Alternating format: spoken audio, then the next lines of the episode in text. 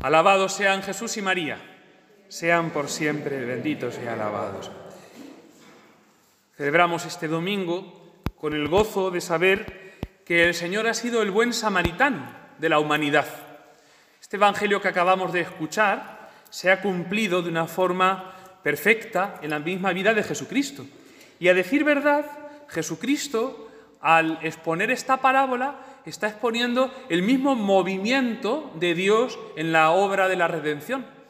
Él es el que ha venido a este valle de lágrimas, Él es el que ha encontrado a la humanidad apaleada por el pecado, por el mal, por los enemigos de nuestra alma, mundo, demonio y carne.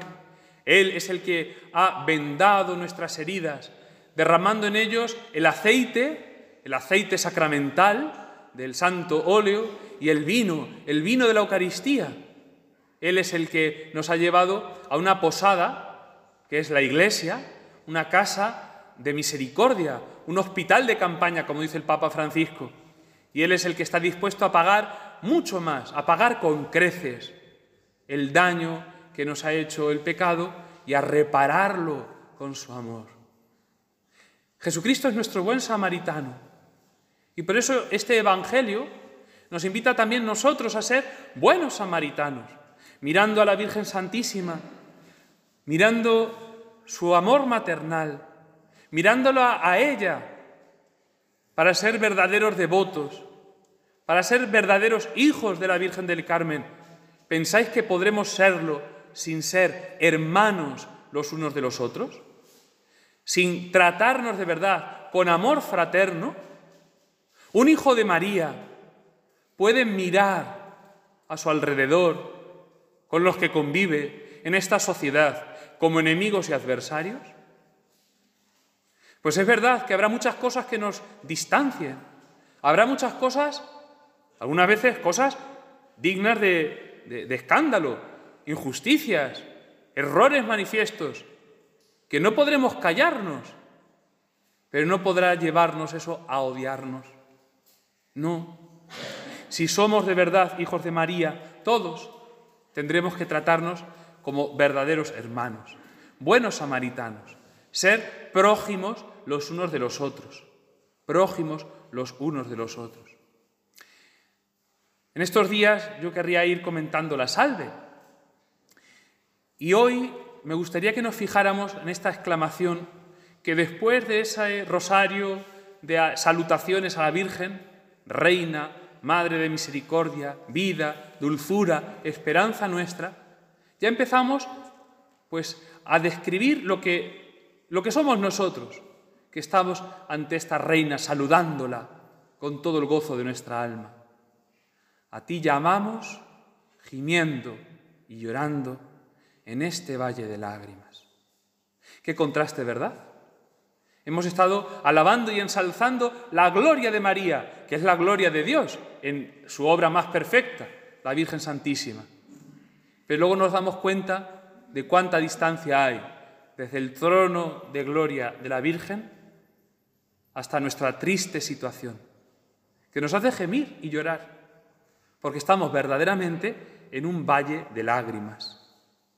Ya están los curas, que son muy cuervos, poniéndolo todo muy negro, para sacar rendimiento, ¿verdad? Esto dirían algunos, porque esto de cargar las tintas en el Valle de Lágrimas, pues habrá muchos que digan, es que les sale rentables a los curas hablar del Valle de Lágrimas y que recalcar los pobres que somos, los desgraciados que somos y que así nos tenemos que quedar y así nos tenemos que aguantar. Pues no, no. No porque el plan de Dios no era poner al hombre en un valle de lágrimas, ¿Cómo empieza la historia, la historia sagrada? Dios, que crea todo, crea un jardín hermosísimo, lleno de frutos de toda especie, lleno de bendiciones. Crea un jardín para el hombre y pone al hombre como guardián, albacea, como eh, eh, casero, como administrador, como mayoral y manijero, que dicen en mi pueblo, de la obra de toda la creación. Dios delega en el hombre la obra de cuidar toda aquella hermosura. Dios pone al hombre en un Edén, en un Edén. ¿Cómo hemos llegado a esta situación de un valle de lágrimas?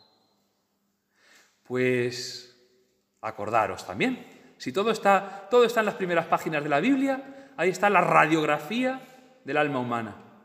Pues hemos llegado a ser este mundo, hemos llegado a hacer de este mundo un valle de lágrimas por el pecado. Y el pecado es el que nos maltrata, y el pecado es el que nos roba la alegría. Y el pecado es el que destroza vidas y destroza almas. El valle de lágrimas no es obra de Dios, es obra nuestra. ¿Sí?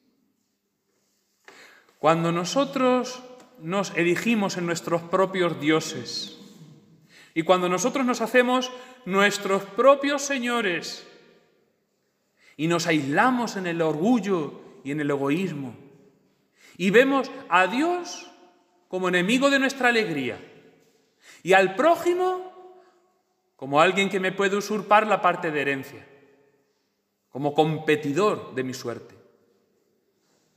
¿No hacemos de este mundo un lugar mucho más triste y desagradable?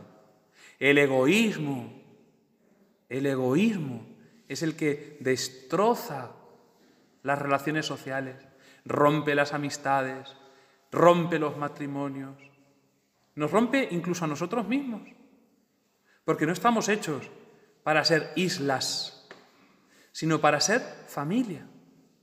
Este valle de lágrimas es consecuencia del pecado, es consecuencia del pecado, del orgullo, del egoísmo y del relativismo. Relativismo significa que todo vale. Claro, si nos hacemos nosotros nuestros propios dioses, si nos erigimos nosotros en nuestros propios señores, ¿a quién le vamos a tener que dar cuenta? A nosotros mismos. Y si solo nos tenemos que dar cuenta a nosotros mismos, todo estará bien. Todo nos parecerá bien. Porque además es que es un mecanismo psicológico el justificar nuestros errores, el echarle la culpa a los demás. Claro, tenemos que sobrevivir. No podemos amargarnos. Es un movimiento muy natural, muy natural. Pero no es de la naturaleza que Dios ha creado, sino de la naturaleza caída. Es el movimiento del pecado. Tenemos que pedirle de verdad a la Virgen que nos haga caer en la cuenta, sí, de que esta vida es un valle de lágrimas, pero no es la verdadera vida.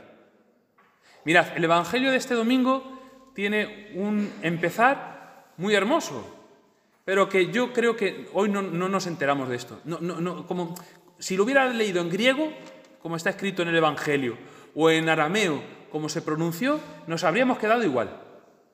Porque el Evangelio de hoy empieza con una cosa incomprensible para el hombre del siglo XXI. Incomprensible. Y más para el hombre del primer mundo, del siglo XXI. Fijaos la pregunta, se las trae. ¿eh? Un maestro de la ley se acerca al Señor y le dice, Maestro, ¿qué tengo que hacer para heredar la vida eterna? Decidme la verdad, ¿a quién le importa hoy la vida eterna? ¿A quién le importa hoy la vida eterna? Lo que nos importa es la vida terrena. Hoy hubiera sido una pregunta mucho más lógica. ¿Cómo tengo que hacer, Señor, para ganar dinero sin trabajar? Tú lo pones en el Google, que es el rabí, que es el maestro moral hoy de, nuestra sociedad, el Internet, se lo preguntas al Internet, ¿qué tengo que hacer para ganar mucho dinero sin trabajar? Y te saldrán pues, muchas cosas, las criptomonedas y estas cosas, que, eh, las engañifas estas, de estafas, y te saldrán, yo qué sé, pues alguno que te vende la, moto, a ver si se la compras. ¿Nos interesa hoy la vida eterna o nos interesa la vida terrena?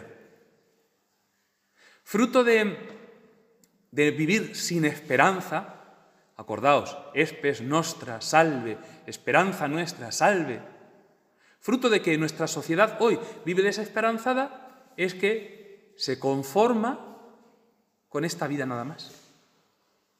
Y claro, no aceptamos, no somos capaces de asumir que esta vida es un valle de lágrimas. No, nos rebelamos contra ello, pero no al modo que Dios quiere que nos rebelemos, haciendo de este mundo más humano, más fraterno, más sobrenatural, más divino, más camino del cielo. No, sino que queremos convertir este valle de lágrimas en un jubileo, en una romería, en una feria. Y entonces, como no hay vida eterna y como no hay vida de cielo, lo que importa es pasar esta vida lo mejor que pueda. Pise a quien pise, cueste lo que cueste, cueste lo que cueste. Y por eso hoy es algo muy normal, muy normal, y voy a poner un ejemplo muy delicado, y no quiero ofender a nadie, si alguien se da por aludido, porque no conozco a nadie, entonces no lo estoy diciendo por nadie, pero es una cosa tan normal hoy que cuando un matrimonio lleva 10, 15, 20 años de matrimonio, la rutina ha hecho mella en el amor. Cuando uno se ve, pues que, que esto tan idílico que no lo pintaban, no lo es tanto. Y que ese príncipe azul, pues que hay que verlo recién levantado. O que esa princesa, pues también tiene su trago, ¿eh? Y anda cuando, cuando se le sube el genio. Y entonces aparece una tercera persona que coincide nada más que un ratito, pues en el trabajo, o, por internet, o vete tú a saber. Y entonces los enemigos del alma, mundo, demonio y carne, cada uno en su parte, excitan la imaginación. Ay, yo sí con esta persona sí que tengo un feeling. Y entonces viene la tentación. Yo tengo derecho a rehacer mi vida. ¿Por qué no voy a disfrutar de la vida? ¿Por qué voy a estar yo condenado con esta mujer o condenado con este hombre? Y entonces vienen los disparates de romper una familia, aunque haya hijos, aunque haya otras cosas. ¿Que hay muchas culpas? Sí. Yo no estoy aquí señalando culpables. Porque cada caso será un mundo. Y en cada caso habrá que ver hasta dónde hemos llegado a ese precipicio y ese resbalón que nos lleva a la ruina. ¿Cuántas, cuántas cosas hay que tener en cuenta? pero que la causa de fondo está en que no somos capaces de sufrir. Sufrir por amor, sufrir por un bien mayor. En que no somos capaces de aceptar que esta vida no es perfecta, que no es perfecta, que ya a ciertos años pues la piel está más flácida y te salen arrugas y se te cae el pelo y huimos de eso a ponernos mm, pelajos en Turquía, a que nos den friegas para que se nos pongan la, piel como si tuviéramos 20 años. Que no, que no, que nos vamos a morir, que esta vida se va a acabar, que esta vida se va a acabar. Y lo importante es, yo estoy en disposición de ganar la vida eterna. Virgen Santísima, que tú nos quieres bien, que tú nos quieres para el cielo Danos luz en nuestros corazones y en nuestras almas para darnos cuenta, pues sí, que estamos en un valle de lágrimas, pero que esta vida es una mala noche en una mala posada, que se nos va a pasar. Lo pases muy bien o lo pases muy mal, se te va a pasar. Y la que no pasa es la vida del cielo. El valle de lágrimas nos tiene que recordar constantemente que es un valle que se cruza, que es un valle que se cruza pero que vamos camino del cielo. Y por eso nuestra devoción a la Virgen tiene que ser, pues, vivida de una manera que hoy hay algo que nos cuesta mucho trabajo, y es vivir la virtud de la penitencia, la mortificación, el vivir con cierta disciplina y austeridad, no por hacernos mal, no por desearnos mal. Aquí no se trata de que somos masocas y nos gusta hacernos daño. No, no. La penitencia, que son las vitaminas del alma, un alma penitente será un alma fuerte, la penitencia es aceptar con una sonrisa, con gran ánimo, pues con amor, sin darle importancia, las cruces de cada día. el fastidio cotidiano. Esa es la mayor penitencia, ponerle una sonrisa a lo que no me gusta. Que llegas cansado y tu mujer te ha preparado una cena que es lo que menos te gusta, coliflor, por ejemplo. Pero además, así, nada más que hervía y ya está, porque estás a dieta que el colesterol. Y en vez de protestar y gruñir, pues haciendo un acto de penitencia, dices, mmm, qué rica, qué mentira. Pero no es pecado esas mentiras ellas, porque es caridad de la buena. Pues sí, qué buena para mi salud. Penitencia a la persona que te cae mal, que no tragas, darle los buenos días. Es que ella no me los da. Penitencia, camino del cielo. La cruz es el camino del cielo. La penitencia es que este valle de lágrimas, este valle de lágrimas, lo aceptamos como es, sabiendo que no nos vamos a quedar aquí para siempre y que nos espera un cielo, que son los brazos de la Virgen. Es verdad que esta pregunta del Evangelio nos cuesta trabajo. ¿Qué tengo que hacer para heredar la vida eterna? Pero vamos a decirnosla de otra manera. Que a lo mejor entonces sí que nos movemos un poquito más para conseguirlo.